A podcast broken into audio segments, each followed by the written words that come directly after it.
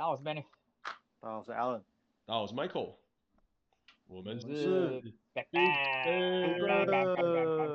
嗯，耶，又放松了，好开心。那我们现在很认真的，快要进入假期，然后大家开始有和声这样。对啊。对。呃，进入假期，快要快要进入假期了，好。今年可是变种病毒要来了，今年不知道敢不能不能出去玩呢？不能，明年初不知道能不能回台湾。不知道哎，我我觉得我早我早就跟你们说，这这件事情本来就不容乐观嘛。是啦，早晚会来啊，早晚会来的，而且那个变异就是变异成变异出什么玩意儿，然后让让什么什么什么疫苗还是什么东西失效，那个都只是时间的问题。嗯，这一次真的真的是蛮狠的，而且一一一出现苗头而已，纽约就已经宣布要进入紧急状态。本来想说年底要来去一趟纽约，可能也去不了。哦，没，怎么纽约这么敏感啊？这 可能这一次真的是有这么点严重吧？我在想。对啊，哦，你你是说南非南非现在新闻报的那个南非最新的？对啊，因为他们都已经讲说这是 very end of concern 了，连连最会说谎的 WHO 都会说这是一个值得令人值得令人担忧的病毒，我就觉得嗯，这个真的是非同小可。就是他们一开始忘别忘了，一开始这整件事情发生的时候，他们觉得哦，这个什么没事啊，没事啊，没有什么小什么大事嘛，只是感冒而已啊。但是现在他是直接讲说这是一个 variant of concern。这个、哦、那那就代表说他他其实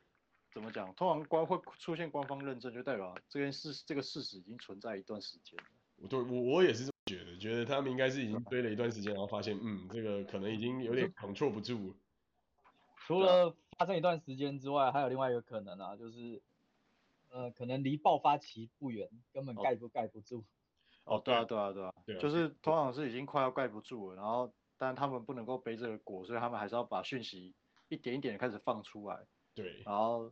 然后呃，另外一方面也是为也是为就是真的爆发大爆发要来来的时候做了一些呃，你说防疫手段是什么的，就是要做一些铺陈吧。你总不能说突然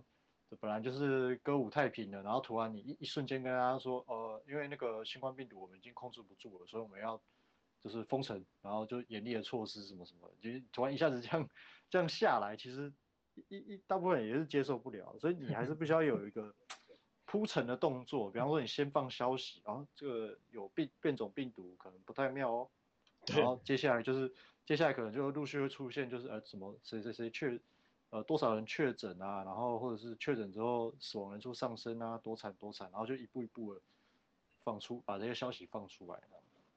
对啊，嗯、这个这个另外一个方面的角度就是可能也影响就是经济跟民生的层面很多啊，就是对，就是要么要么是民生跟经济可能也开始进入这个临界点，所以需要靠这个消息来改变一下风向，或者是这个东西也会联动带着就是一些东西全部都一起下来。对啊，我我觉得现在所谓的所谓的恢复正常只是一个短暂的假象，没有，就是我们还是需要喘喘息一下。对，真的。对，对啊，而且我我现在很担心，明年要回去，快要快要户籍都要被除户籍了，然后七七七如果又没了，回去我要怎么回去啊？七七要做这么久的。七七就是呃，现在有一个政策，就是你隔离七天再加七天，然后什么就是自自我好像是自我管束七天之类的，就可以就可以在台湾获得自由。所以原来原来有这种就是专门为了新年的政策，就对。对啊，因为因为现在有一个问题是，太多人呃两年了没有回去更新户籍，所以大家都挤在这个时间点，现在这个时间点要回台湾顺便过年。哦。所以防疫防疫旅馆整个爆掉。对啊，全部爆掉。这重点是他们也都挑一些很烂的旅馆那边做防疫旅馆，我觉得这也是一种坑坑人的一种手段。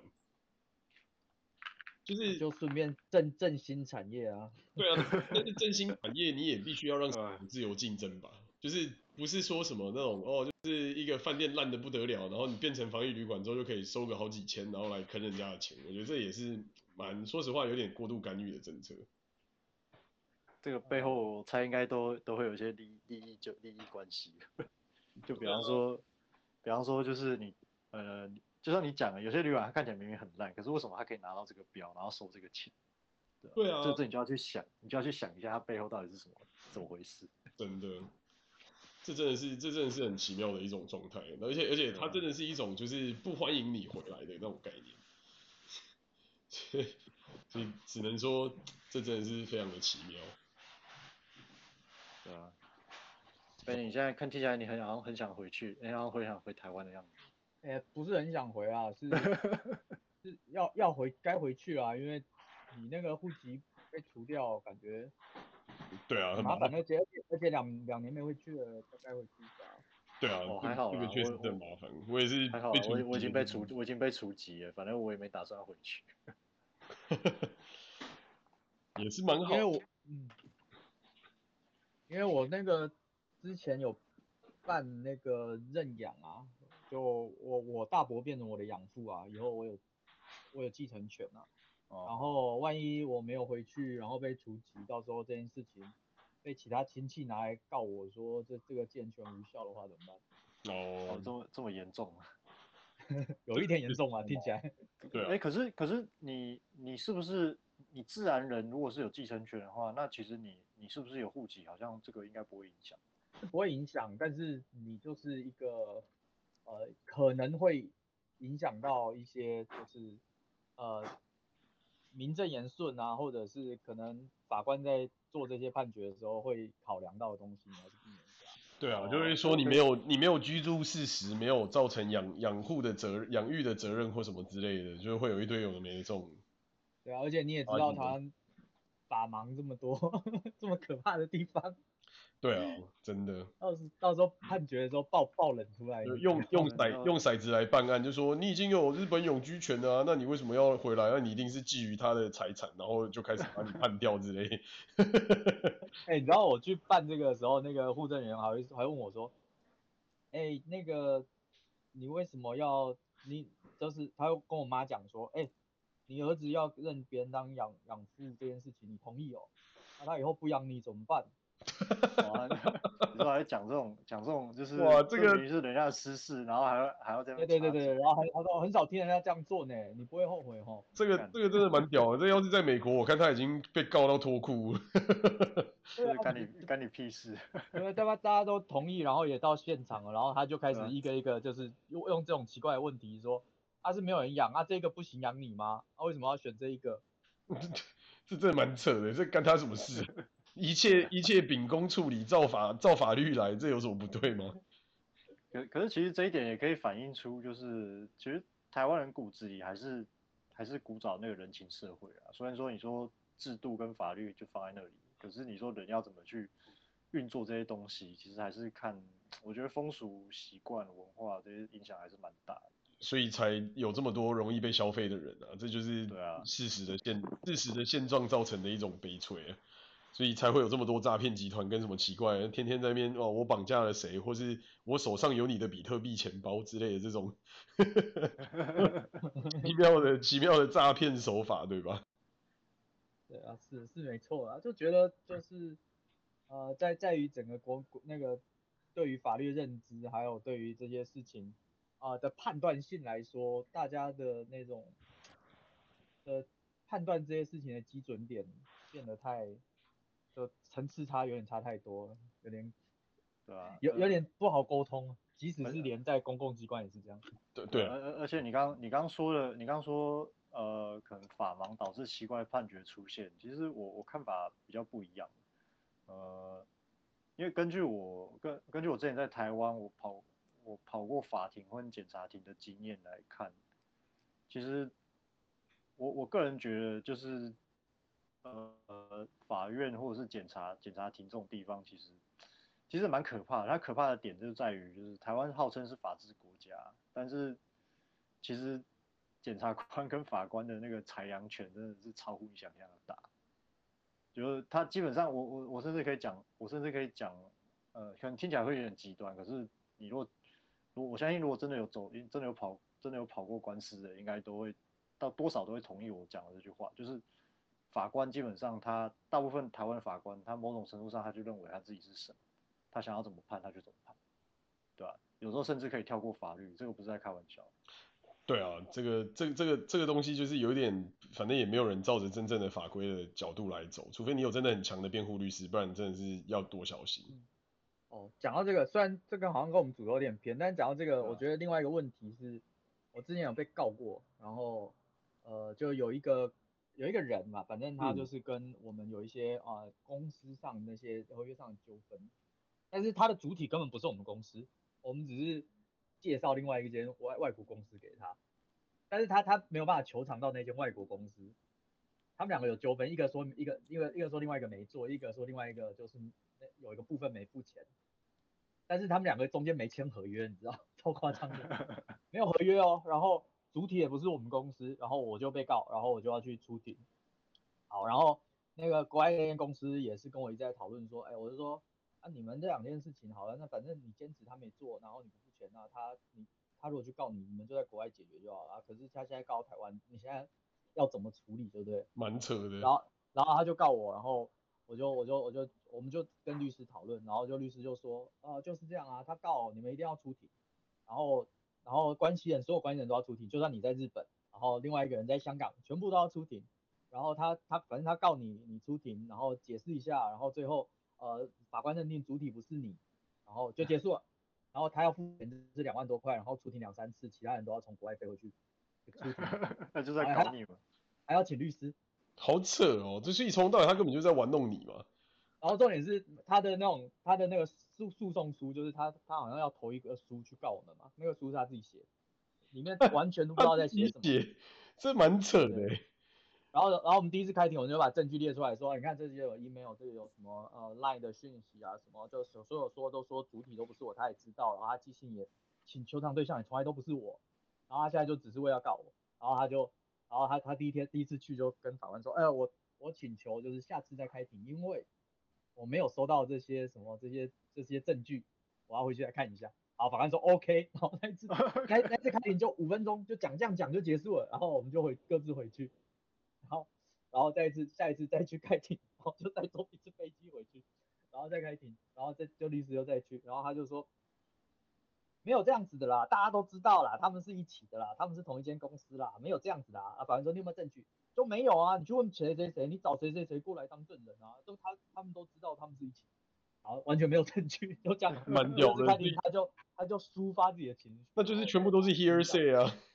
对对对，在法庭上全部都是说他的，反正就说他想说的，然后发泄一番。好，大概过了这个这个庭大概开了四十五分钟，结束。然后第三，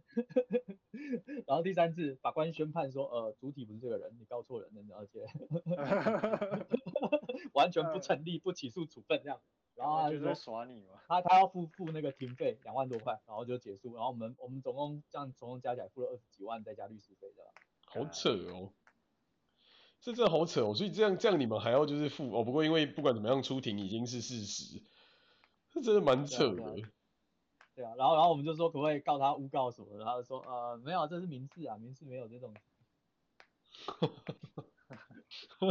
蛮扯的，就是不管怎么样，反正就是你就是被吃掉就对。就是他要告，就是今天不管怎样，你你如果员工让他们有这些法律概念的，你我跟你讲，你上班你根本没没不敢不敢对任何一个人，根本没完没了吧，而且给过脸色，因为他只要叫就是先去劳工局告你，然后再去。呃，劳工局就是举发你，然后再去告你，然后你就接受一堆的什么监察啦，还要出庭，你就保了。然后他们他们根本没什么责任。这真的是蛮屌的，蛮不可思议。如果如果你时间机，如果你是那种机会就是怎么样，时间的机会成本相对比较低的人，然后他愿意这样子跟你跟你玩下去的话，那那对于对你时间比较宝贵的那个人来讲，那那个损失其实蛮大的。而且而且现在。现在的那个怎么讲？台湾司法制度，你可以说是一个 bug 嘛？就对啊，如果有人他去他去告你，就算就算这个东西他，就像你刚刚讲的那个 case，我真的蛮同情你的。对啊，其实其实对台湾来说，你中小企业真的没有没有憋憋气一下子过那个坎，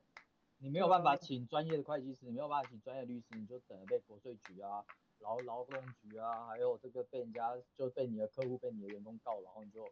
你每天。自己跑这些事情，你你大概就就不用做生意了，对啊，而且基本上只要他只要他告了，大部分情况下他就是照程程序启动，他他就是他他他他也是他就是要把那个程序走完，对吧？那那这个过程中就是传唤谁谁谁，然后就是浪费大家时间，那对不啊？就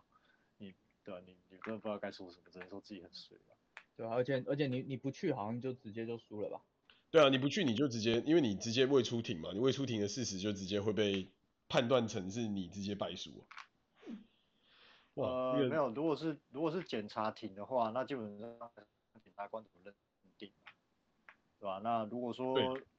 如果说检察官他觉得根据，但呃呃每每个检察官他的他的个性跟他做事的方式真的会完全不一样，就嗯。甚至有，甚至有，我我真的还见过，就是明明两明明两个案子，他的他的状况跟那个要件跟证据其实都其实都差不多，可是检检察官他的他的那个他的那个什么裁决就完全不一样。这种这种这种情况我也看过，完全真的是看他们喜好。真的真的，对，而且重点是你如果真的没有回应的话也不行啊，因为对，今天他列的证据已经全部都是对他有利的。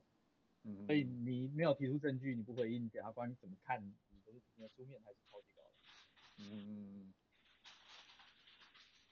对啊，这个这种这种事情，有时候就是看他要不要跟你玩到底。有时候有时候他们也可能会觉得这个 case 没什么好玩的，就直接暂停。但是有的时候就会，他们就会觉得这个东西可以就是咬你咬到底，然后就反而变成另外一种问题。嗯。对啊，有时候就觉得让你烦，他也爽。对啊，就是浪费你的时间呢、啊，然后变成他一个中间的某种程度的业绩。哎，这个真真的是在这种就是一半法理的过程之中是最痛苦。就你说如果完全都照着法律来走，那就很一板一眼嘛，反正基本上法律说什么就是什么。那像美国这种是一个超超越法律的这种变态的形式，就是看律师用什么方法帮你辩护。可是你说像台湾这种有时候掺掺入过多个人情感在中间的时候，就变得比较尴尬一点。就是大家都会用一种有点有点像是就是 know know enough to be scary 的那种概念，就是知道的不够多，但是知道的知道的足够多到让你会有点害怕，因为你你不知道你自己到底不知道什么，然后中间就开始出现各式各样的这种问题。我我觉得台湾最大的问题是。虽然说台湾号称是所谓大陆法系国家，就是你是有成文法去、嗯、去作为判决依循的，可是可是最最讽刺的就是你大陆你你号称你是大陆法系的那个法律系统，然后可是你的你的司法系统却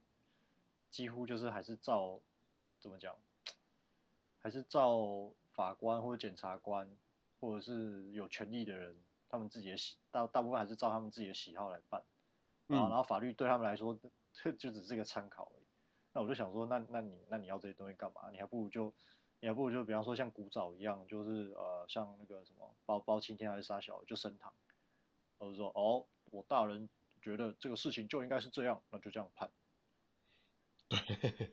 对，就有那么点这样的感觉。对啊，就现在现在其实我会想想，好像跟古代本质上并没有太太大的差别。虽然说我们其实。生活在所谓现代国家，可是这些这些人的行为模式好像跟跟过去古代的，就是我刚刚讲的什么包青天升堂，然后真的，我法官问问问问问问那个什么证人一号、当事人一号，然后嗯听完，他觉得事情应该是怎么样，然后他就照那个方向去判，那法律对他来说只是参考。对啊，就是就是还是主观意见作为全部的这种概念。对啊，那我就想说，那如果是这样，你要不要要不要对自己诚实一点？就你。对吧、啊？你就你就不要，就是不要还说自己是个什么真正的法治国家或者啥小的，那我就觉得这个不是怎么讲，就啊，你对外先就是你你对外说的是一套，但实际上你做的又是另外一套，我是觉得没有，我是觉得何，我个人是觉得何必耶？对啊，但是哎，这种东西有时候也是很难讲，因为就是这这些某种程度上的自由行政嘛，然后就但是是法官端的自由行政。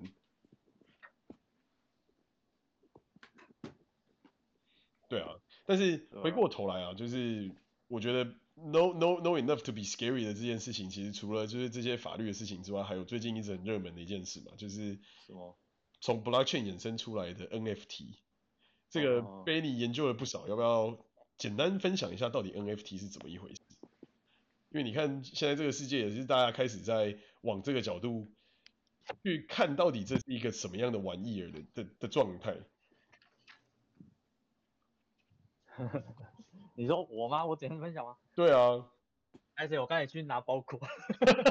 我想说为什么突然大家突然就干掉了？为什么大家都不见了？这我我刚才真是有够 free time 哦！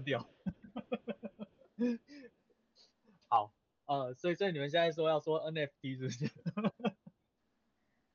对啊，是的，对对对，就是这到底是这到底跟 Bitcoin 又有什么关联性？然后这跟这跟 Blockchain 到底有什么关联性？然后到底为什么就是你看现在一个这么可怕的世界，就是法律法法盲的法律的世界，然后又是又是一个充满病毒，然后外面都在一团乱的状态中，就是到底大家今天是个什么样的状态？嗯，我觉得这个这个概念好像是一个呃该怎么讲，就是你能够意识到的一个呃空间吗？或者是呃一个生活环境，它突然。好像用这个 Metaverse 的概念，就是被延展。嗯，对对，就你突然意识到说，哦，以前我们可能呃拥有一个什么，拥有一个呃 domain name，然后到拥有一个呃很厉害的这个游戏账号。那今天他们有一个更厉害的东西，就是他们呃有一个呃一个一个一个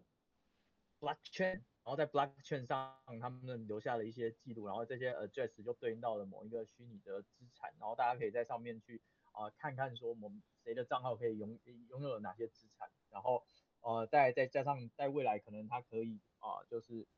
啊、就卖卖卖钱啊赚赚到一些利润之类的东西，会把大家目光投在上面去，开始去做一些竞争或者是布局，所以导致了大家开始啊、觉得 NFT 这种东西。啊、是是一个，一个可以收藏，然后又可以啊、炫耀，又可以，对，又又可以布局未来未来的资产的东西。嗯，但这这就很奇妙啊，就是某种层面上，这原因是因为外面的世界已经被病毒侵扰到一个不行，所以大家已经开始有一种啊，好吧，就是烂命一条给他去，我们来发展这个虚拟世界，还是说这就只是某种程度上的一种割韭菜的阴谋？哦，对，这这个我认为 这有点复杂啦，但是在某某某些角度上来看，的确是有割韭菜的感觉。对啊，因为你看，他就是等于把所有的东西都放到一个公链上嘛，然后我认可今天哦，Michael 卖了一个东西给 Benny，所以 Benny 持有了 Michael 的这个手绘的 Allen，那那今天这个手绘的 Allen 可能是个电子档，所以。这个电子档可能可以来自各个地方，可是只有在这个链上面，你持有了这个就是 Michael 给你的这个手绘的 Allen 有被这个链认可。但是换句话说，今天如果这个 copy 可能每个我们每个人可能都有一份这个 copy，只有一份这个 copy 是在这个公链上的，那这个公链上就只会认可这一份。但是实际上现实来讲，你有那个 copy，我有这个 copy，可能 Allen 也有自己一份 Allen 自己的 copy。那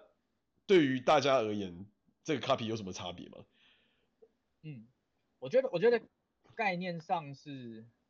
呃是这样没错，就是它的确是啊，呃我好像在卖了一个 数位的一个档案，然后这个档案它是用数位编码编程，那呃跟呃我我我我把这档案传给你，然后呃你有这个档案，然后你也可以去使用它，你去可以去开，那但是使用它会有呃像是呃个人的使用和商业的使用。那它主要它呃，它给你的所有权可能是说在商业或公开宣称这件事，这这个东西是谁的这件事情上面，啊、呃，你是有一些权利在上面的，所以你的所有权是是有这些权利，它不只可以让你自己爽，然后甚至别人爽的时候，你还可以要求他 不准用。或者是他要付使用费，如果他可是可是他要怎么有办法知道不准用？因为今天如果假设好，我今天手上有刚才我讲的这个手绘的 Allen 的电子档，然后我把这个电子档传给你，可是他同时还是在我的电脑上，然后我的电脑上还是有这个档案，那你要怎么样来 enforce 不准用的这件事情？所以它就牵扯到说，呃，我们开始要。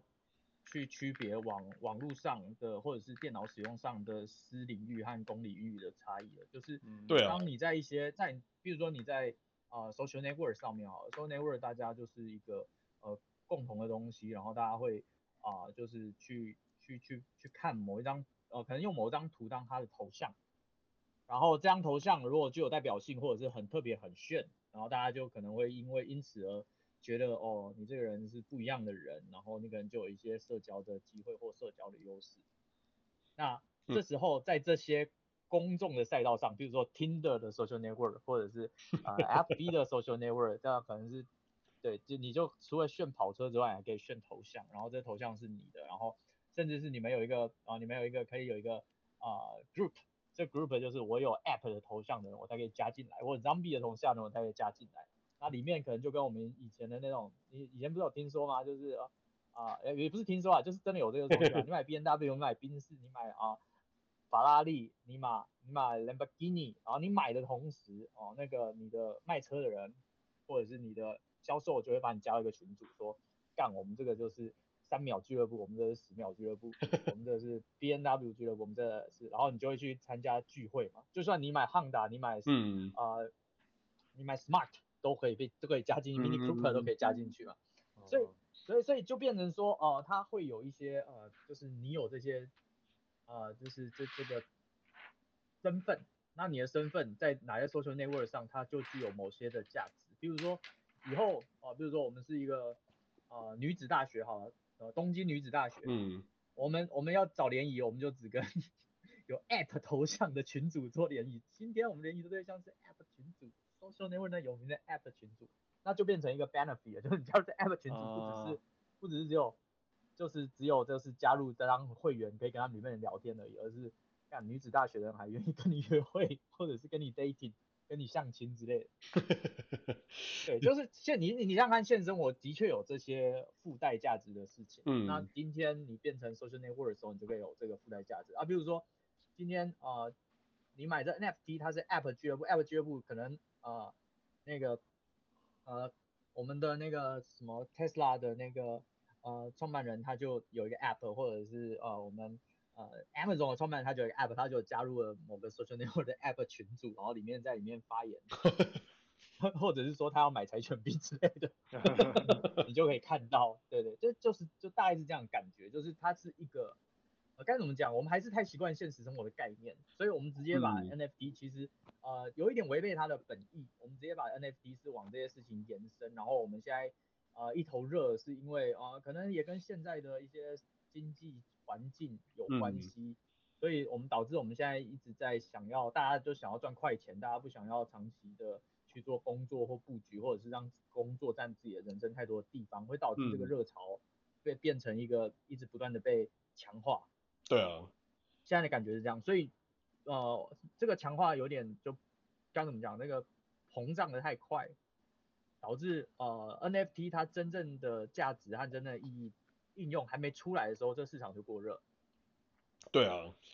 蛮蛮常有这种状况，就是啊，就是它的它的使用情境还有使用的环境都还没有被设置完成，市场就已经被被被热钱挤爆了。对啊。就是到最后变成一个一一头一头疯的市场，而不是而不是真正理性的市场。但是这种事情也发生很多次了嘛，从以前的郁金香热，然后到到后来的，就是开始疯狂的购入一些有的没的奇怪的这种，就是棒球卡什么有的没的东西。这就一直以来都是一个，就是只要有人认同这东西就有价值的一个概念。只是说，我觉得蛮可惜的是，它就有点虚化掉了这种，就是因为 NFT 其实叫 Non-Fungible Token。就是它的逻辑其实是非同质化的代币，也就是说，它的这个代币呢，并不是可以被交换的，而是说，它今天认可了这个这个代币之后，这个这个代币这个链上面的这个 contract 去取代的这个东西，就是它可以无限复制不同的档案，没有错。可是他们在整个链上面就只能有一个认可的所有权。那从版权的角度，这其实很屌的一件事啊。比方说，我做了一首音乐，或是我可能搞了一个 MV，或是我可能画了一幅画，其实它可以是我卖给 Benny，Benny 再卖给 Alan 的这个过程都能够被 track 到。就是从它原始的那个设计的本质来讲，其实我觉得是某种程度上就是大家一直想达成的嘛，打盗版的这个概念。可是，对对对对对。可是实际上的，就是在应用还没有真的完全成熟之前，就变成拿被大家拿来做炒作，就是哦。开始哦，这个手绘的 Allen 就已经可以卖卖卖了，就是几千亿，然后就在这个链上面，就是用用用一个就是那种好像我拥有这东西很屌，然后就因为这种心理的就是 FOMO 的概念，大家就觉得哦，我再不赶快进来我也买不到，然后这个东西涨那么快，我应该也要赶快进来这种感觉。对啊对啊，所以基本上来说，大致上它还是变成某些呃商人或者是某一些呃已经已经在这个币圈早期的人，他们已经获利的人的一个炒作的东西啊，因为它变成一个题材嘛，然后题材就会让呃新的人口红利涌入，然后涌入之后，它在呃它在制造一个短期的一个资金盘，然后然后最后等到这个。成长速度趋缓的时候，再让这个资金盘爆掉，就是，对，就是就是他出出清的手上的存货，然后他就获利。但是让我觉得过过程目前看起来还都是这样的过程。对啊，就是还在一个就是资金灌注，有点像 pump and dump 的这种概念。对啊对啊，所以说呃基本上呃呃你如果像玩这些东西。不是很早期就能加入，或甚至是在私募期间就加入的人的话，通常就是韭菜啦。真的，很明很明确啦，就是呃人家私募就已经布局好，比如说我今天买这个 NFT 土地好了，啊我私募都已经啊、就已经就已经拿到了一些土地，然后是连号或者是干嘛的，然后我之后私募完了，我只要就去算一下，说我只要把其中一个土地的交易价值炒到某个地方啊、某个价格。然后我我再把旁边的土地卖掉啊，我我就算我一直持有那那个土地，我其他的价呃其他的土地卖掉，我还是赚赚了两三倍，或者是二三十倍，他就觉得可以了。对，那基本上他持有那个土地，你会觉得哇，他觉得一定是看他的未来，所以他才会提早布局买那个土地。实实际上不是这样，他只是为了出清他跟这个土地相关联的其他的资产。对啊，但是我觉得很奇妙的地方是。那这个土地难道真的是有限的吗？还是说它在虚拟的世界里面，它其实是一个无限存在的概念？那那那这种概念上来说，不就也是另外一种程度的炒作嘛？就是说，哦，这里有一块土地，但是我可以在另外一个维度的空间再制造一块土地啊。呃，基本上来说，呃，我们会这样讲啦，就它本质上目前的做法的本质上，如果你不要看游戏那一块的话，它本质上跟游戏王的卡一样，卡牌一样嘛。啊，我今天我今天出了呃。第一版本，然后第一版本我说限量几包，然后出现某个土地它的呃几率有多少，或者是这个这个土地的稀有程度有多少，它土地就是每个土地有不同，但在但这个这个土地它的特特质，你不是看卡牌上的数值嘛，你是看说它的地理位置，还有它未来呃可能就是人经过的这些人或人流量有多少之类，就是可能你对游戏有一个想象。好，这是这是 NFT，这基本上它的特性，我认为跟呃游戏王卡牌一样。那如果再加上啊游戏的特质好了，基本上呃如果你游戏，譬如说，哦，你的游戏它还没开始玩之前，那个土地都已经被人家买走了。嗯。那今今今天这个游戏哦，我们我们不要说它是什么 ARPG 好了，大大大致上它的获利的方式应该也是跟大富翁差不多了，不管它是什么，就是经过要给过路费嘛，就是这样。好。那你今天叫你去玩大富翁，结果那个地图上一那个我我那个纸盘一摆好，你全部房子都盖满。对啊。妈的，那你只有你只有有有此过可以拿到 salary 之外，你其他的地方就是要缴过路费嘛，不然你就只能翻机会命运的牌子嘛，你根本在上面什么 什么屁都不能搞嘛。对啊，那最讽刺的就是如果游戏都搞成这样，那估计也不会有人想要进来玩。对啊对啊，那你要怎么玩？好，那这个是 NFT 土地的游戏，那其他还有 NFT 就是什么宠物战斗游戏嘛。啊，你先进去，你要先买个，呃，一开始人家人家可能是，呃，在在什么二月的时候，可能是花个两千块台币买了三只宠物，妈的，结果到十月的时候，你要花六万台币买三只宠物，到 二零二二年三月的时候，你可能要花十五万台币才买三只宠物，妈的，那你你可以预计到一件事，玩家会越来越少嘛？对啊，然后玩家越来越少，就是最后一波韭菜结束了之后，就再也不会有韭菜。就是资金盘要结束的时候嘛，那这时候他就会再再开另外一个游戏，然后再再发另外一个卡牌嘛啊，那可能早期的时候他可以这样嘛，就是说啊，我第一轮试出的土地是哦是是比如说呃十十十平方公里好了，那我第二轮我把它扩展到一百平方公里，第三轮扩展到一万平方公里，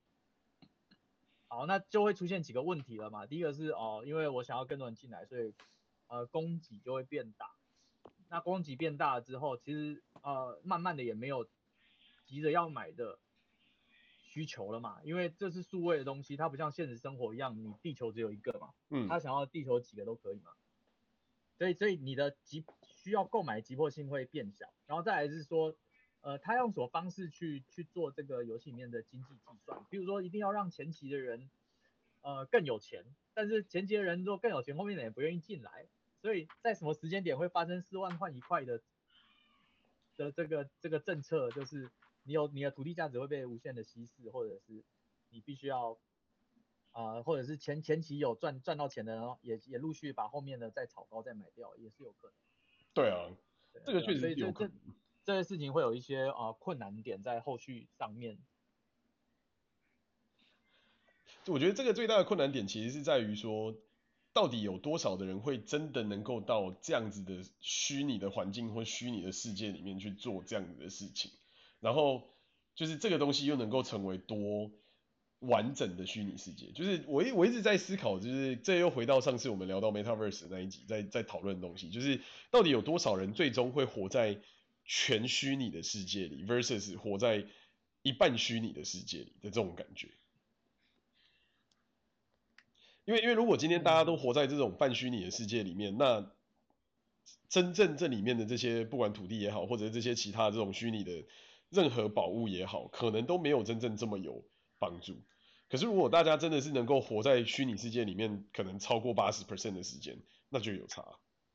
嗯，就是。在在这个完全虚拟的世界里面，那就真的是你你就变成是所有人都是用这个东西在生活，那它的价值就真的存在。那这个这个他们现在投资的这些土地或什么东西，我觉得就会是真的。可是会有多少人真的会完完全全在这个在这个世界里面生活？这个是我觉得我现在没有办法理解。就比方说像我自己，我就没有办法想象我完全生活在这个全虚拟的世界里面能够对我有什么帮助。嗯，其实其实你说的这种情境就。就很接近，就是所谓重度的网络游戏玩家的这种真实，呃，他们自己目前的真实生活。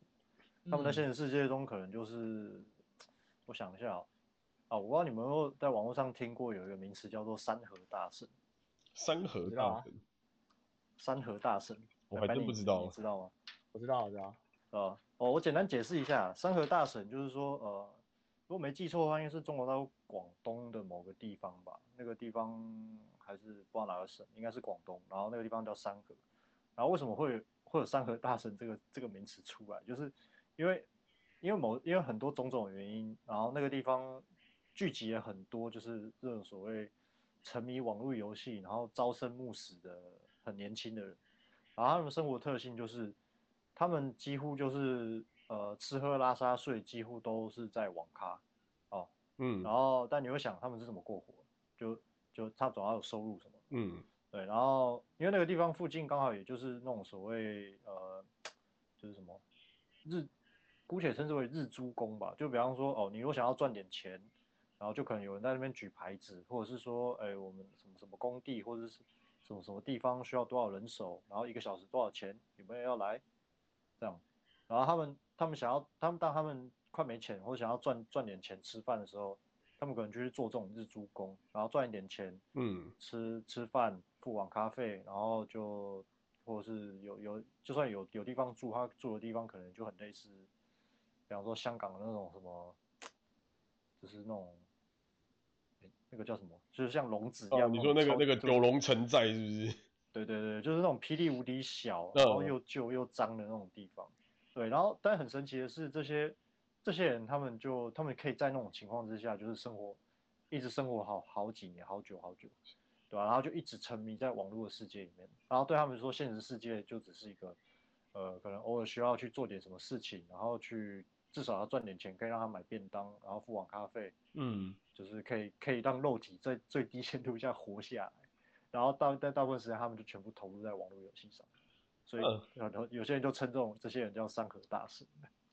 所以也就是说，他们但但是但是他们基本上是完全把他们的生命 devote 在网络游戏中跟虚拟世界里，然后现实是只要只要肉体能够基本上活下来，基本上他们就不 care 的概念这样。呃，对，所以所以所以所以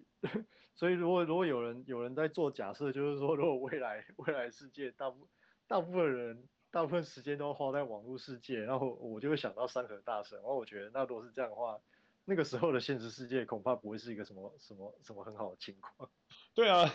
我而且我刚才也在想，如果今天这些做市商或者这些炒作者已经进来，把就是那些虚拟世界里面能够炒的东西，能够能够拿来用的地方全部都用完，那这些人在虚拟世界里面也找不到一个救赎，那他们到底要何去何从？这件事情也变得非常的 tricky 啊，就是嗯，他们在现实生活中因为找不到快乐，所以才窝到虚拟的世界里面去找温暖。但是如果今天虚拟的世界也变得跟现实世界一样，就是土地也被炒完了，就像你一开，就像刚才 Betty 讲，你一开始进入到这个大富翁游戏里面，然后所有的房子都已经被买完，你只能去到处付过路费，那到底，那到底这个游戏还有什么存在的意义？就是，嗯，我觉得，我觉得其实这件事情蛮有趣的，因为实际上，呃，你不太需要给呃大部分的人。一个呃，一个一个真正的理由，就是它它必须要存在在哪里。对。然后呃，大部分的人跟呃会仔细思考或者是理解这个什么运行的法则，或者是呃理解这这这世界不公平的地方也蛮不多的。那但是因为现实生活中，如果像呃 Alan 说的，越来越多人开始躺平了，越来越多人觉得啊、呃、觉得已经运作不起来了，然后呃已经真的没有没有机会了。那其实对他们来讲，他们呃只要给他们一个环境，他们还觉得有希望。那个希望是什么？嗯、那个希望可能就是说，干我你就是我们我们我们定期在某段时间就空投，或者是这个世界上藏着一个宝物，你只要找到它，就你就你就可以拥有一切之类的。就像呃头号玩家一样那样子的，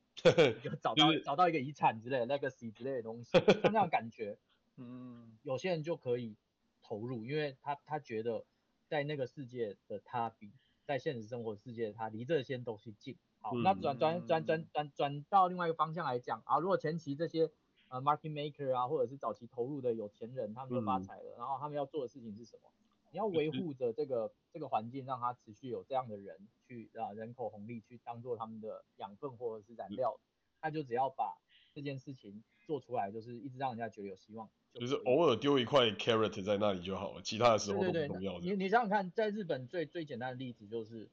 我上次经过一家爬青哥店，那边应该超大，外面有停车场，最好可以停一百台车。那啊，正正好是我经过的时候，车子几乎停满啊，那些人每天都在打爬青哥。那真的爬青哥有什么意义？对对你来看，你一定觉得没什么意义，一定觉得它就是一个珠子一直珠子在弹，然后上面的。卡通荧幕就是秀几段卡通，然后跟你讲啊有没有这种，然后结束，然后基本上是几率问题嘛，他就是累积到一定程度，它就会开开一个奖出来嘛，大家都知道，但对他们来讲，这就是希望，他们整天就可以耗在那边打十二小时、二十四小时，就都在那边打。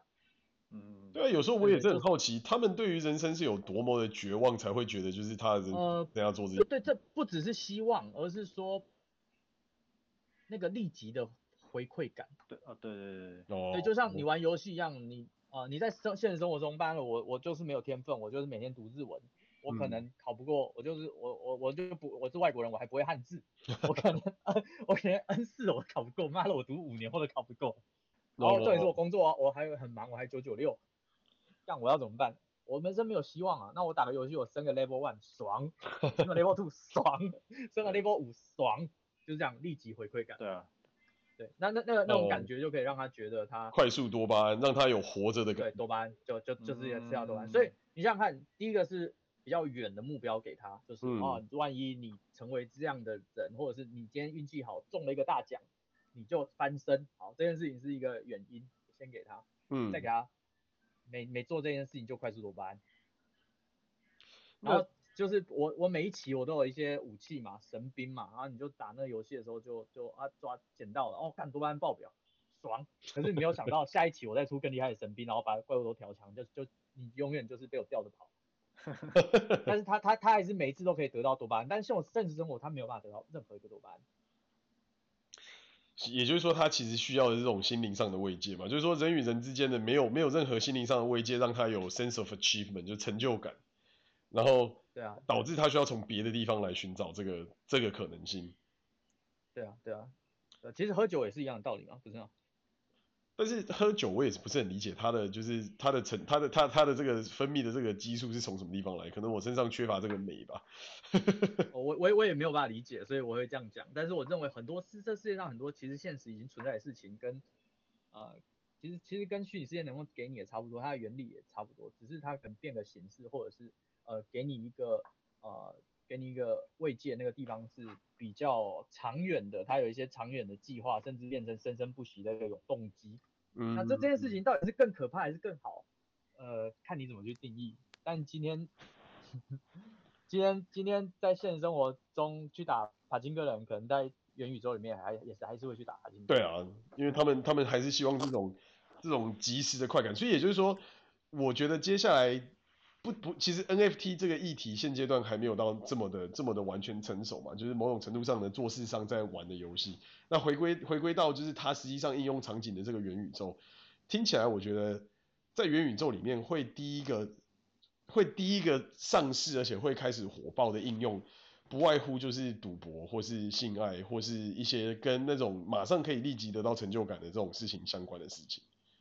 就是换换回来，就是变成人人类人类最原始的各种感官形态，或者是这种就是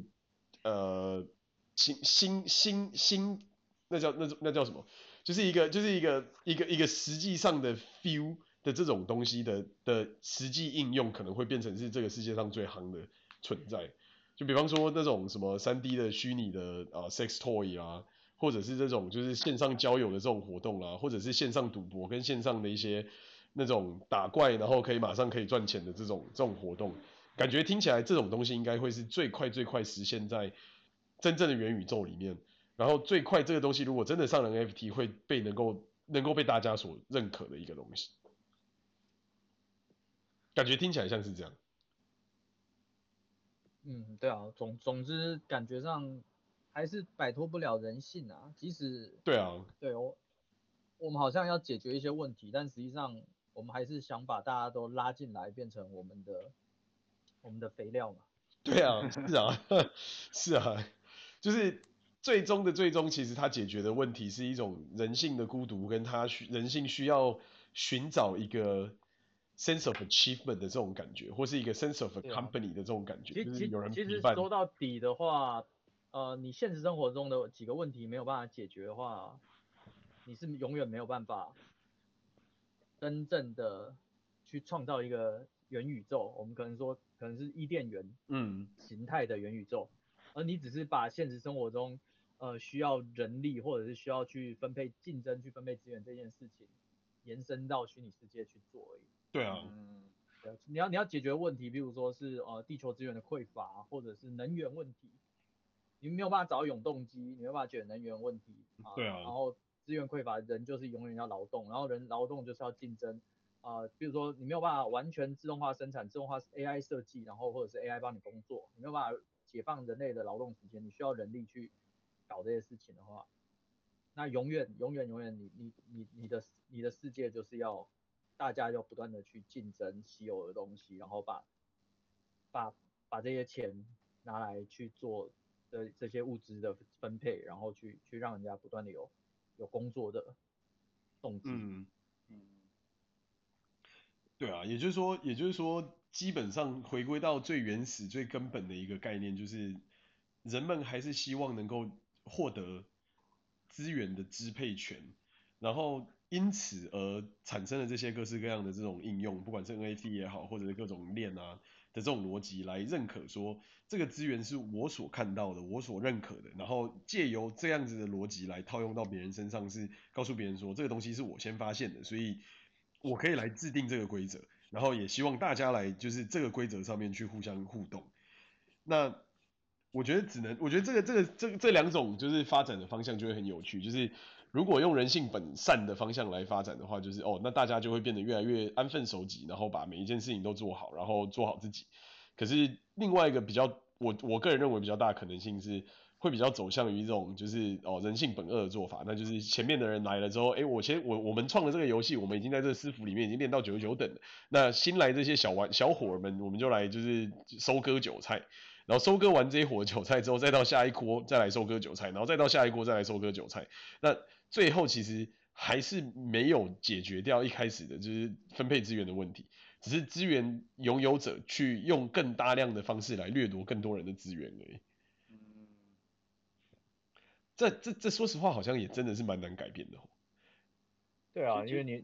其实你讲的这个这个现象在，在先不要说未来什么元宇宙啊，其实在现在的网络游戏里面就就有出。对啊，老老玩家占老玩家都已经把地盘所有资源什么都都占的差不多。对啊，打打怪的地方都是他的。对啊，你新来新来的人，你要么就你要么就要得到他们认可，加入他们的组织或是工会小群体或什么。对啊。不然你如果单打独斗的话，你基本上不太不太可能长期生存下去。对啊。除非这是一个，除非这是一个全新的伺服器，大家大家刚好在刚开没多久，都进来就是一片新天地。真的。大家也可以去，大家也可以去赌一把，然后看能不能看能不能弄一个自己的地盘，对吧？那不太会有不太会有旧有的那种。大势力，然后来来就是已经占地为王了。对啊，确实是这样，就会变成某种程度上的，就是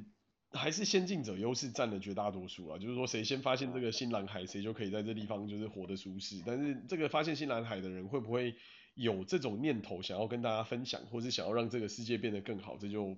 不得而知。嗯、我我觉得这个有困难的，因为根据。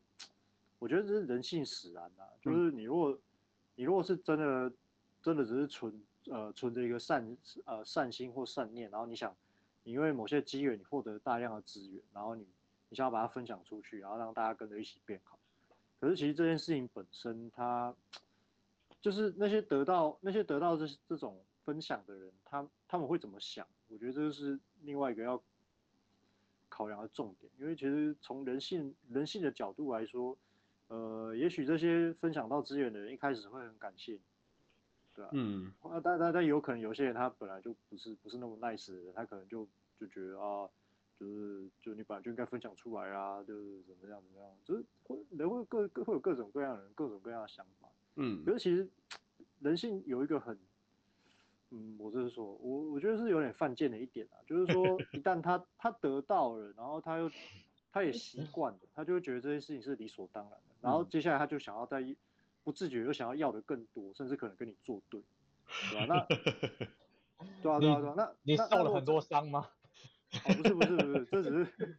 我我我我没有我没有经历我没有经历过这么这么这么极端的那种事情的苦主啦。但是就是我就我对人性的观察，这个现象是存在的，对啊，但我也希望我不要我不要是那个苦主，而且我我应该。假如我认为我想通过这件事情，我应该也不会再犯这样，我应该不会犯这种错。对，那，对啊，那这个，所以我觉得是，我觉得是两难啊。所以，如果说你真的，你真的就是这样子，你真的这样子做，就把这些东西都分享出去，有可能他到最后会，反而会给你带来一些麻烦，对吧？怎么说？你说就带来的麻烦是因为你把你有的东西分享给别人，但是被不孝的人利用了这个概念吗？呃，我，啊，我举一个我在那个美国电视知名的电视剧，就是《The Walking Dead》，就是《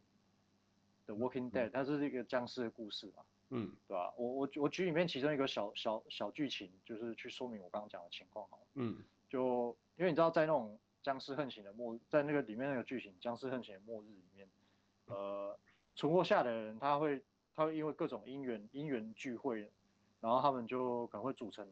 可能会成立各种各各式各样不同的那种，你说生存者社区吧。嗯，对，那每个生存社区，既然他有办法成立，就代表说他他已经聚集了某种程度的人力和资源，所以他他有办法在那边，呃，把那个地方占据了，然后人在那边正常的运作运作生活生活起来。嗯，可是相对于，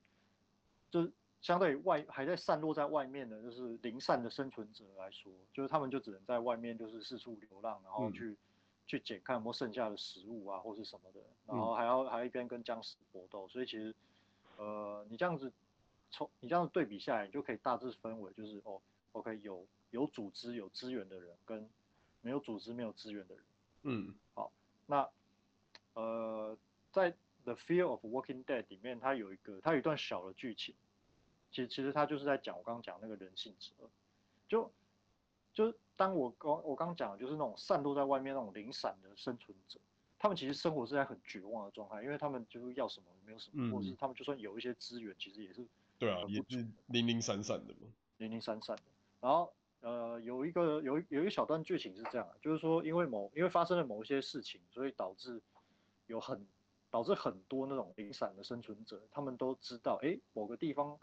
有可能有可能有一个社群存在，嗯、然后他们是有一定的资源，所以就很多人就蜂拥到那个地方去，要想要寻求，想要加入啊，想要跟他们，呃，表示说啊，你们这边有水又有电，为什么不让我们进去？然后说哦，哦，我的孩子。然后我的孩子就是受伤了，我们需要医生，或者是哦，我老婆快要生了，就是我们需要我们需要医疗照护或什么的，对吧？但但实际上那个那个社群他们他们是有资源没有错，但是他们资源可能没有办法满足所有人的需求，对吧？这这是一个两难嘛，就是你要让他们全部进来嘛，嗯、然后就是全部进来的话，全部进来就跟你把你手上的资源都分掉了，然后你反而你自己也不见得活得下去。对，然后还有就是你你让这些人进来稀释掉原来现在运行还算平衡或正常的资源，那嗯，那对于原来在这个社群，甚至可能参与这个社群建立的人，嗯，他们你你觉得就是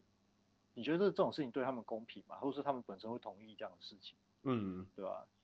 然后还有就是呃，我我，然后后来后来那个后来那个社群的决策人，就是可能他也算是存着。还存着善心善念，就是你刚、嗯、你刚讲那种，好，他他决定采取一个类似折中折中的做法，但就是说他还是让这群人进，呃，他也是让这群人进来，但还不算正式让他们就是加入，嗯、就是长期留在这他可能就是先把他安置在一个地方，然后呃，然后看，然后就是给他们一些适度的资源，像是食物啊、水啊，或是医疗照护，但就是一但是就是一部分，嗯，然后。中间就有发生，但一开始一开始这些人就是他很感激他们，就是啊谢谢啊，就是你们短暂的收留我什么什么，嗯，然后其中有其中有，然后随着时间推移，就是你会观察到，就是这群人就是好像开始觉得有一种理所当然，就是开始要求了，哦，要求要更多或者什么之类，对对对，那个态度你你可以感觉观察到那个态度的转变。我举一个小，嗯，我举一个小例子，就是呃其中。那个被收留进来有一对夫妻，就是他老婆大肚子，就是快要快要生的，嗯，对吧？然后他们其实照照道理来讲，就是你本来流落在外面，就是可能你你你老婆甚至你老婆肚子里的孩子，嗯，早晚就会变成僵尸的点心嘛，对吧？嗯，只是因为生存生存就是这很难生存啊。然后但因为因缘际会，就像那个社群他他接纳你进来，哦，然后就是算是算是已经提供给你的相对安全的。相对安全的环境，嗯嗯嗯，对，然后你在里面待，可是他们在里面待着就待的好像就觉得、欸、这件事好像理所当然，可是其实这件事本身没有那么理所当然，对吧？如果说他不让不放你进来的话，那你在外面搞不好已经是个死人，嗯嗯，可能很快就挫赛之类，对吧？你可能很快就挫赛，嗯，然后后来因为那老婆，后来因为那个那夫妻他老婆快生，然后他老公很紧张，对吧？然后就就就很强硬的态度，就是说。啊！你们要给我安排医生啊！你们要给我，你要就是不然我老婆死怎么样？怎么样？怎么样？嗯，就就好像变成是这件事情，好像变成那个社区的责任还是怎样？反正后来后来那个后来那个男的，他甚至甚至还打算亮刀，就是要威胁那个社社群的人，就是说你们再不帮我安排医生，我就怎么样怎么样。对啊，就就是觉得，就从你从这个小故事，你就可以看到那种人人性人性的那种比较阴暗的那一面。就是他不会去理性的去想说，有些很多事情真的不是你想的那么理所当然的。然后，但是一旦你习惯了别人给你的东西或者拥拥拥有的东西，就是你本来其实本来不应该是你理理理所当然该拥有的东西，但是你却你却没有想到把把这件事情想清楚。你不但没有心存感恩，或者是呃，或者是采取一个就是比方说哦，他对你好，然后你也你也你也尽可能就是。呃，以善意去回馈，反而是你习惯了理所当然的，然后你不自觉还想要要求更，要求更多，对吧？那但是这种这种这种人性之恶，它可能带来的冲突就矛冲突和矛盾就是，如果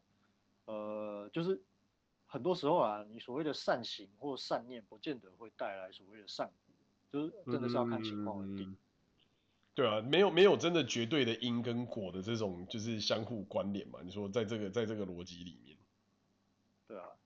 嗯，然后然后，但我就不剧透太多啊。然后当当到最后那个社群的结局是个悲剧啊，嗯，就是可能资源被耗尽了，然后大家开始自相残杀之类。呃类类似这种情况。嗯，对啊，这个这个真的也是一个很 tricky 的东西啊，就是说像像现在的社社会世界里面也是一样的概念嘛，就是我有时候其实觉得很很可惜，就是为什么大家都没有那种往外去拓展更多外面世界的这种心态，而是一直不断的内耗。然后我后来就慢慢发现，因为内耗其实是一个对人类而言相对简单的路途。就不管是刚才的 NFT，或者是刚才讲到的这种，就是先进者优势，或是你刚才提到的这些，就是 Walking Dead 的这种剧情。嗯，你看，没有，嗯，我我我觉得主要就是我们人类他没有办法像虫族一样的生活，像虫族他们因为有一个，呃，就对啊，有一个同一个意识，所以他们他们会呃会会为了就是。部落或者是为了整个族群去做牺牲，有些人就牺牲，然后有些人去当自自杀虫。对啊，然后去打赢这场战。可是人类这每个意识都是独立的。那在这个情况下，呃，你不管今天要做什么伟大的事情，或者是哦，比如说今天要做太空旅行，光是死一个人，它都是一个很严重的事情。那对啊，既然这样的话，很多东西很多实验其实都没办法做。对啊，确实是。但是但是不也觉得就是今天也有一个可能性是，如果。所有的人类把所有的这个力气用在，比方说寻找可再生、可替代的能源上面的话，那我们人人生遇到的这些问题就大概解决一半。比方说，如果今天我们能够哪怕是把太阳能的效率提升到百分之八十，我们能够用到了多少多少的能源，就基本上是 free run。但是为什么我们的就是这这这就反馈到为什么我们没有从来没有任何人去往这个方向做深入的研究？为什么没有人去研究这种，哦、对吧？对，因为这件事情需要非常非常伟大的人格啊。比如说，因为、嗯、呃，这这这个你要想看人类的寿命也是一个问题啊。对了，是呃，你你可能人生最精华的时间只有二三三十年好了。对啊。然后你的你能够享受的时间可能也只有三四十年，然后从小到大到老到死。那今天你要做的事情可能是要五百年的计划，会有多少人会会投入？对啊，甘甘心当哦、呃，就是像尼采说的，我们都是成为超人的一座桥。对，大家都想成为超人，只要谁要成为桥？打棒球的时候，大家都想当打击的那个。对啊，没有人想，没有人想要当外野手。或外野手，或没有要当捕手嘛？对啊，对啊，对啊，对啊。被球打的。对。对啊，这就是这就是一个问题，就是因为我们的生命的特性。我们的生命的长度会导致我们，呃，会越来越重视短期的东西。很多事情其实超越我们的年龄，或者是超越我们可以生存到的日子，我们其实就不会把它当做是首要目标。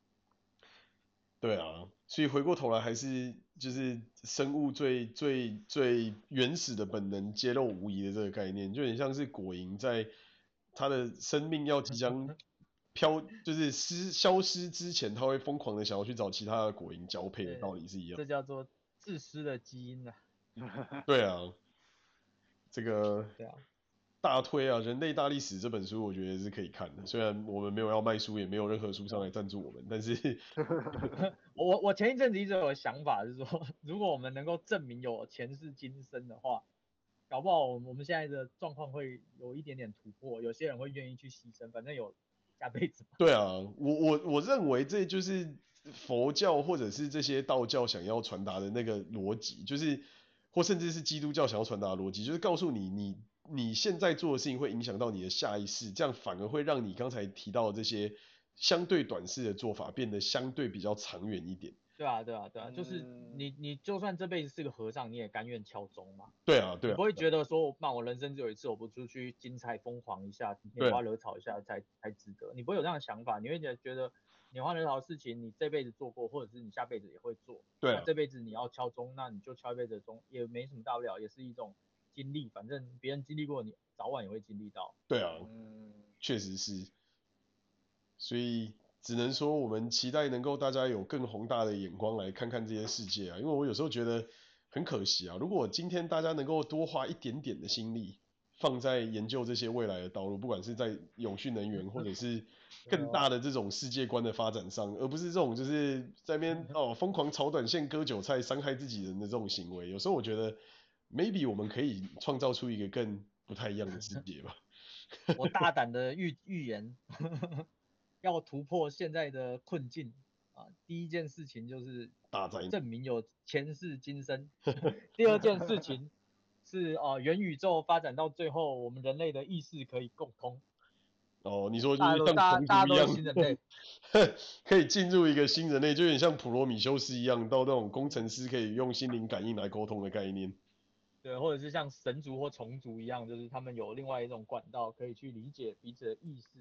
嗯嗯嗯，对对对对对。然后再再来第第三个可能就是找到永续能源，不然我们就是永远不管是元宇宙还是现实生活都是一样的状况，就是不断的就是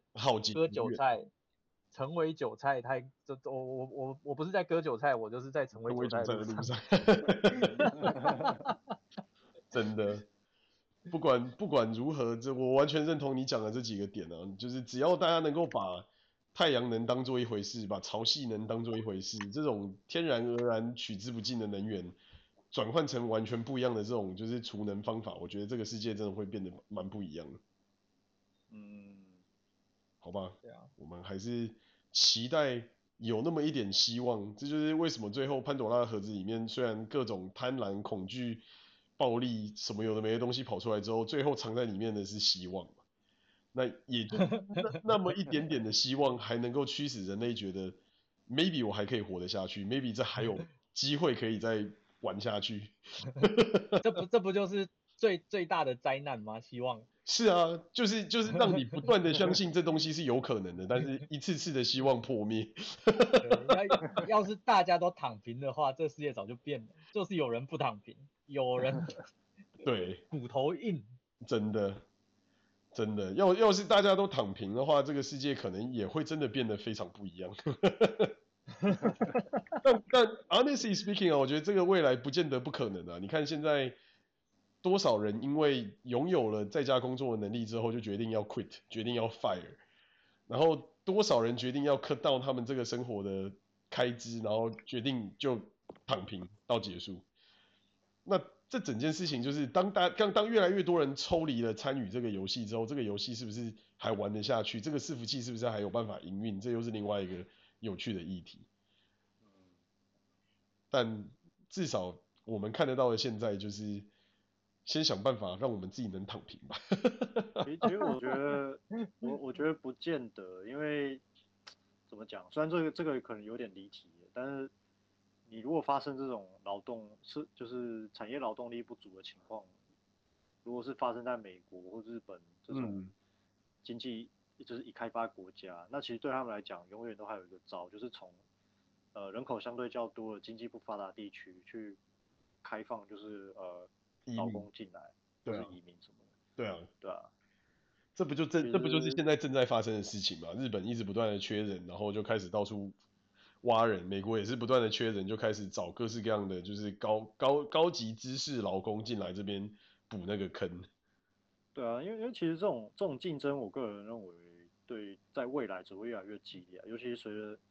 尤其随着新冠就是新冠病毒一直在一直在肆虐嘛，那其实。整个人口大大致上就是也也是一直在被，也就是有有在被减少吧，就是而且有一些有一些他可能中标，他可能他可能不是重症死掉，但他如果是刚好是中标，然后导致他的导致他部分残废，那其实这些都生产力都是一个伤害。但是我另我持的看法比较偏向是，因为生产力已经可以用绝大多数机械化的方式去取代。也就是说，传统的这种生产力其实已经相对消弭了很多。比方说，像你看美国这种稻作啊，或者是农业啊，基本上都很少的人，甚至有些这种收成种种种麦、种稻或是种玉米之类的，根本不需要人，它就是一台机器开来开去、开来开去，这些所有的步骤就全部完成。所以讲白了，其实人存在的唯一的原因，只是因为为了要做一些故障排除。比方说，可能机器卡在某个地方动不了。或者是去做一些这种维护的动作，比方说他可能种完要补一些东西啊之类之类的。但是就我们现在看到的，越来越多公司或工厂在往这种方向走的情况下，你说一个几几几万亩的田，可能只需要十个人，他就有办法就是 handle 这整个地方。换句话说，其实也不需要这么多的大量的劳动力来做这件事情。那再换句话说，就是真正改变了我们的就业环境跟结构的，并不是。因为这些不同的阶级，蓝领或白领，而是因为自动化。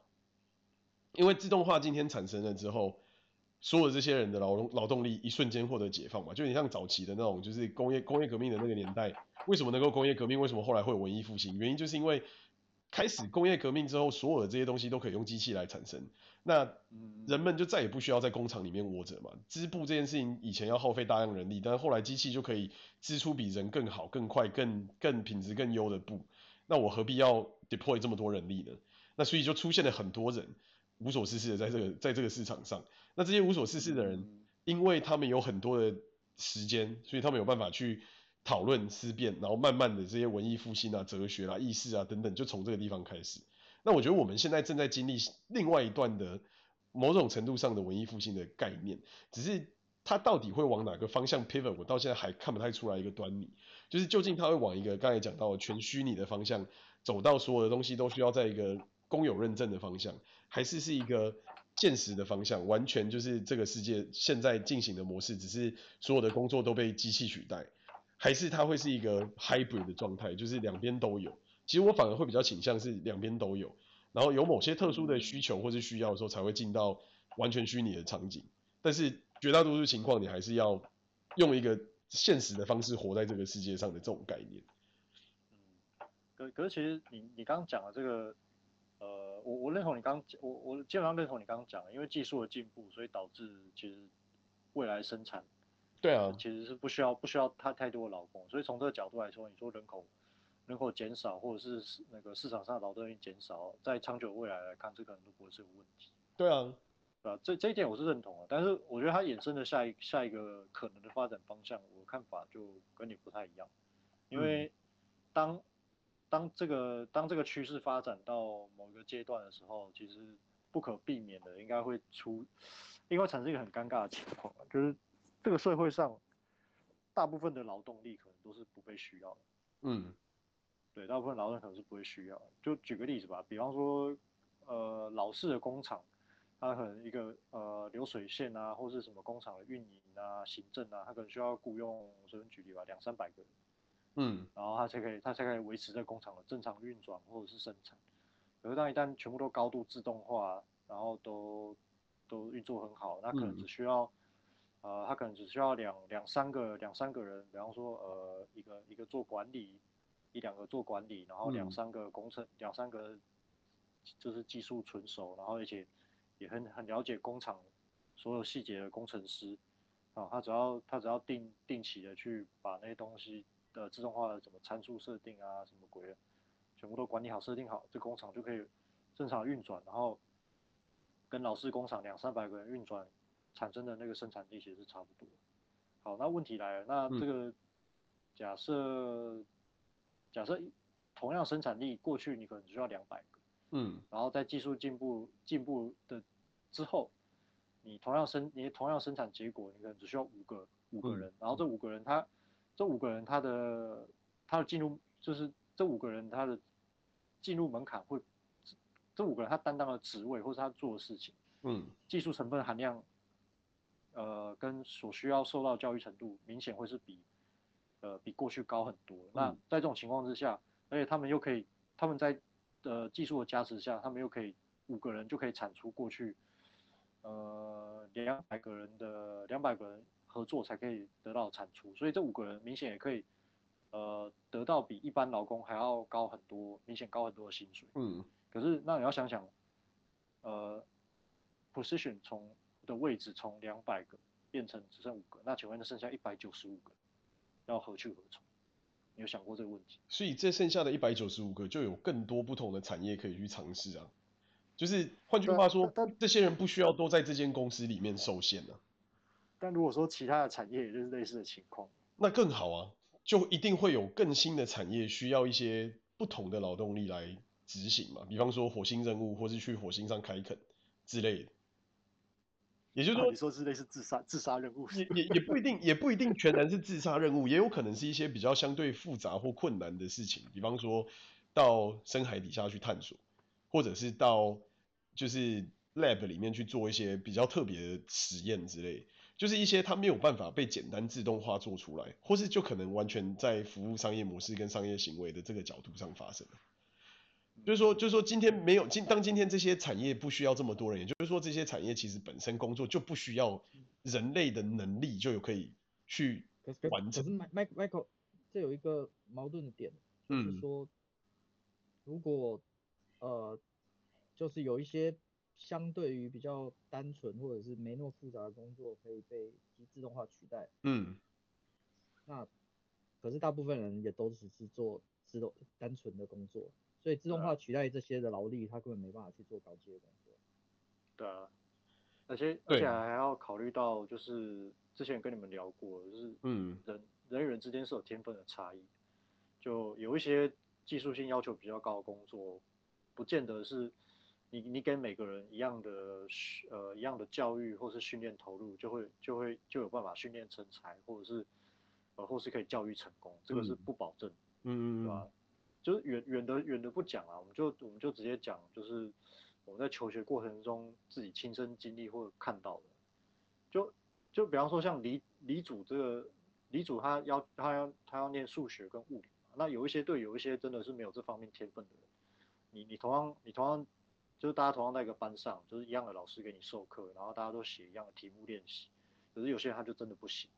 就真的是没有办法，或者是有些人他甚至不见得他。刻意去逃避，他有些人他真的也很努力，但他真的就是，比方说数学和物理，他就是不行。对啊，但但从我的逻辑里面，我反而觉得理组这件事情反而是，反而反而存在的价值远低于文组，因为原因是因为机器能够做的大部分的事情都是理科相关的事情，那反而是一些艺术、感性、设计或者是品味这样的东西是没有办法靠，就是机器的逻辑去变出来。也许你说机器现在可以画出就是一些呃 AI 的 character 或者是一些 animation，但是它没有办法告诉你什么是美感，就是所谓的那些什么黄金比例也好，或者是一些这种就是对于对于对于这个呃人人之人与人之间的情感的描绘，或者是这种艺术上面的呈现而言，这些东西是没有办法让机器去完成。但是我相信这些是在任何一个生产线工作人都有的能力。因为这是人与生俱来的一种天分的天赋，因为人与生俱来就是一种社会性的动物，它必须要跟各种社会性的动物互相交流。那会不会反而在这样子的情况之下，因为他们的劳动力被解放出来，反而我们才可以有更高的心灵层次去达到刚才 Benny 所提到这种大家的意识可以在某个层面上结合的概念？因为因为当你今天被 free up 出来，你再也不需要去 care 什么数学、物理这些这种相对比较机械化的东西。反而你真的 care 的东西是我要怎么去跟别人在这个地方打交道。那慢慢慢慢的你会发现，burn down the bridge 就是去去伤害别人或者去烧掉别人的这座桥，最后其实对你是造成极大的负面的影响，远远超出正面的影响。反而是你要对这些人好，别人才会有感觉感感感应式的对你好的这种逻辑。那会不会因为这样才有可能会让这个世界反而变得更相对向上，对啊，但但你讲的，你讲的这个必须要有个前提啊，就是说这些提升了生产力之后，然后这些呃这些生产的成果可以有办法被重对某种程度上被重分配到你刚刚讲那些 free out 出来的人，然后还有这些 free 被 free out 出来的人拿到这些成果之后，他们会愿意往你这刚想的方这个方向去想，然后去做。对，对，但是但是其实就就我刚讲的第一点来说，我认为就有难度，因为、嗯、呃对于长一呃从现在这个这个现实世界发展的趋势来看啊，就是生产力跟自动化一直在提升，嗯，但是同时掌握的这些生产资料或者是生产资源的人，嗯、也就是也也就是那一小撮，你如果真的要照金字塔金字塔系统去往上溯源的话，是啊是，也还是那一小撮，那。那对于这对这些掌握掌握生产资源的人，那呃，他如果说只能，比方说他只要给，就以我刚刚讲的工厂的例子例子来讲，嗯，他只要给五五个五个精英，呃，他只要给五个精英员工，就是高薪，哦，很有竞争力的薪水，嗯，他就可以他就可以就是把那个工厂运作起来，然后一样跟跟过去雇两百个人一样的成果，嗯、那中间他省。中间他省下的省下的成本，或是创多创造的多创多创造的利润，你觉得真的会这么乐观？他们会他们会就是就对啊，说善心大发，把它全部都就是把它就是当社会福利散散就是散发给那些就是在在资本家眼中就是那些被淘淘汰掉的人。我个人认为这不太可能。对啊，所以我说这个就跟刚才 Benny 提到的一个 key key 有关嘛，就是当今天这些其他的这些人如果造成社会主流的意识的时候，那生产资源的重分配就变得相对有可能。比方说透过政治的力量，或是透过政，或是透过就是这些某些特定的公司的这些持有者的力量。这就这道理就有点像是这个世界永远永远都会产出像 Bill Gates 这样的超级慈善家，跟 Bezos 这样子的超级贱货。那究竟哪就是究竟哪哪一个哪一个方向会比较多，哪一个方向会比较少？我觉得这是一个相互消长的概念。就是前经曾经的前一段时间，大家比较崇拜的是这种就是慈善家，然后同时又能够发明又能够回馈给社会的这些人。对，没有错，他还是拥有非常非常大量的资源，但是他已经把很多的资源都分配下来给其他的人去共同拥有、共同享受。那但是相反的，还是有一帮人，他们的想法是，哦，我就是要剥削别人啊，我就是来割别人的韭菜的啊，凭什么来我的韭菜被别人割？就像 b e z o 是这样的人，所以就是在这个在这样子的逻辑之下，我觉得这这还是会发生，这还是不断的会存在，然后不断的会有这样的底背。那能不能公平，或是能不能真正的去做？就像就像如果今天是北欧国家，他们发展到某个程程度的这种超超级社会主义化的世世世界，还是永远会有人会觉得，呃，那我我今天说我劳动成本、劳动所得全部都结束了嘛，全部都直接又被投入到社会里面，那我到底为什么要这么拼？我就干脆耍废就好了。那这这这这也是某种程度上物极必反嘛，只是说我们还没有到那一步之前，我觉得。这些可能性都还是存在，就是还是有还是有机会，有可能会有这样子的角色出现，只是说它会不会是社会的主流，然后会不会因为这样子而改变社会的氛围？我觉得这个还是确实是就像你讲的一样，这个可能是很难说的一件事。只是说不能说这个可能性是完全没有，只能说就是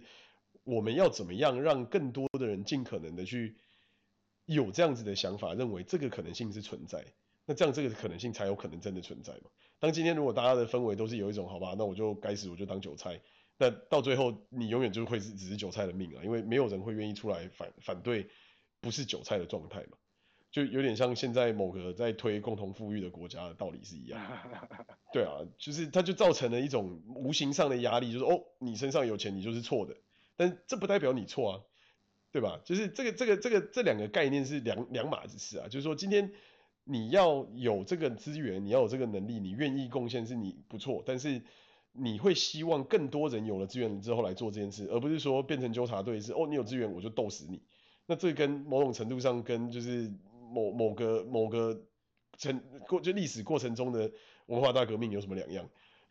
斗斗掉地主，斗掉斗掉斗掉这些黑五类，斗掉这些就是红五类，然后斗掉这些所有有知识有孔孟思想的人，就是。这这就有点，这就有点又矫枉过正。嗯，对啊，因为其实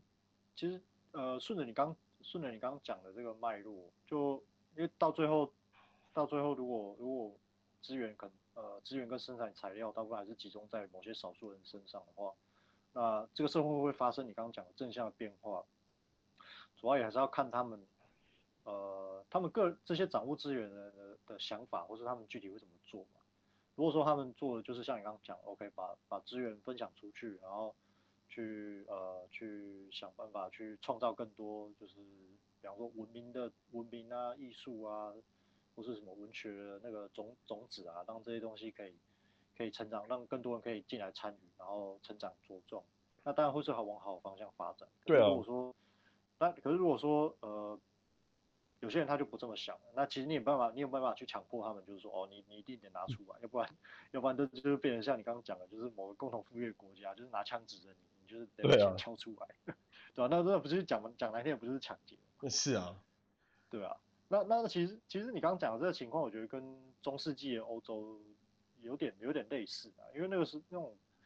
呃贵族和王权制的时代，其实那个时候的权力跟生产材料都是掌握在。呃，皇家或者是贵族手上，所以很多贵族其实其实古早都是都是大地主嘛，因为他们就是对啊，他们就是有他们自己的封建领，对啊，分封土地，对吧？对啊，那你说的那什么艺术啊、文学啊、音乐啊，或是那些有的没的，其实其实说白了，也就是这一群这一群人，这一群有钱有闲的人，他们活得发光的想要去创造嘛。对对对对，你你可以这么说啊，就是因为对他们来讲，他们没有什么事情好烦恼的啊，而且在。在那种封建是，在那种封建的阶级社会，他们一生下来就是贵族，他们到死也是贵族。对啊，对吧？所以他们他们钱啊什么什么，根本就一般人所谓的生存相关的烦恼，或是什么社会地位烦恼，他们完全没有。他们一生下来就尊贵，然后有钱，什么都不需要烦恼，对吧？那对他们来说，他们讲讲难听点，就是生活平常没事要找事情做。是啊，对吧？对吧？那你说的文学啊、艺术啊、音乐啊、创造啊，其实你也可以说这就是他们。因为他们已经没有什么物质的东西好追求了，然后他们大部分就是会往这个方向去，去想要去做点什么事情，然后甚至他们，因为他他们也会把钱拿去赞助他们，他们觉得还不错的艺术家或者是音乐家。对啊，其实这也是这也是为什么欧洲的，呃，欧洲那个时代的音乐或艺术创造有办法维持下去的一个主因，对吧？可是反过来讲，如果说这些掌握资源，他们就不会有这种想法，那这件事情也当然不可能发生。是啦，是啦，没有错。所以，所以，所以我觉得从 NFT 的这个认这这个这件事情，让我们学习到，就是大家应该要尽可能去追求更，应该说更更有更有就是一些共公公众意义的事情，而不是就是无止境的炒作的这个概念，才有可能让这一这一切的世界变得完全改变。如果当大家今天就只是一直不断想要去炒作一些长得很丑的猴子，或者是一些就是 奇怪的这种就是链上在卖的这种艺术品的话，那我觉得可能这个世界也大概差不多。嗯，主要还是就是资源的匮乏吧，因为你如果从小就是觉得什么东西都很匮乏，你必须要竞争才能得到，你自然也不可能去。对啊，自然不可能去思考到这么多的东西。对啊。为为了为了生存就就耗尽全力。那之后你也会一直处在说，呃，为了害怕匮乏而不断的去累积资源，或者是对啊，不择手段聚集资源的过程。所以所以代表说，可能 M 型 M 型化已经太严重了，所以导致上面的人。呃，下面的人都不断的想要，呃，就就算变韭菜也没关系，搞不好这一次我不是韭菜这样的心态就会一直一直一直一直往上走。真的，好吧，我只只能最后的就是期许大家能够不要变成韭菜，也不要收割韭菜，而是去发现有没有新的不同的韭菜来自不同的地方。去去火星火星开拓，对，地球已经不行了。可能是一些新的能源，可能是一些就像 Benny 刚才提的那几个，我觉得讲的非常非常好，就是能够能够能够先巩固的能源跟生产资源这一切东西才有意义嘛。那或许发展更多更好的事情，而不是去想办法继续伤害自己人哦。对啊，那我们今天时间也差不多，就到这边搞一个段落啦。谢谢大家。好。谢谢，谢谢，拜。